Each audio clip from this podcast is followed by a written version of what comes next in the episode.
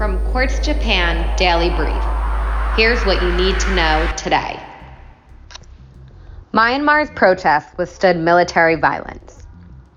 A day after junta forces killed two protesters, dissenters were out marching in full force.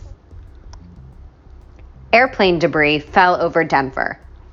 A United Airlines flight suffered engine failure and broke apart, though no injuries have been reported.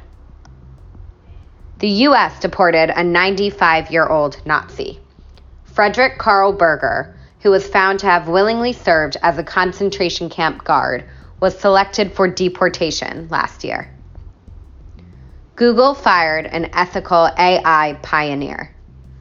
Margaret Mitchell's departure follows the firing of Timnit Gebru. Both advocated for greater diversity and questioned Google's censorship policies.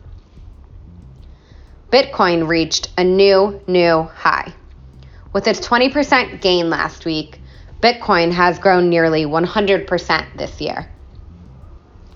The UK set a vaccination goal. Every adult will be offered a first vaccine dose by the end of July. Meanwhile, Israel secured 1.2 million US dollars worth of Russian vaccine doses for Syria as part of a deal for the safe return of an Israeli woman held in Damascus.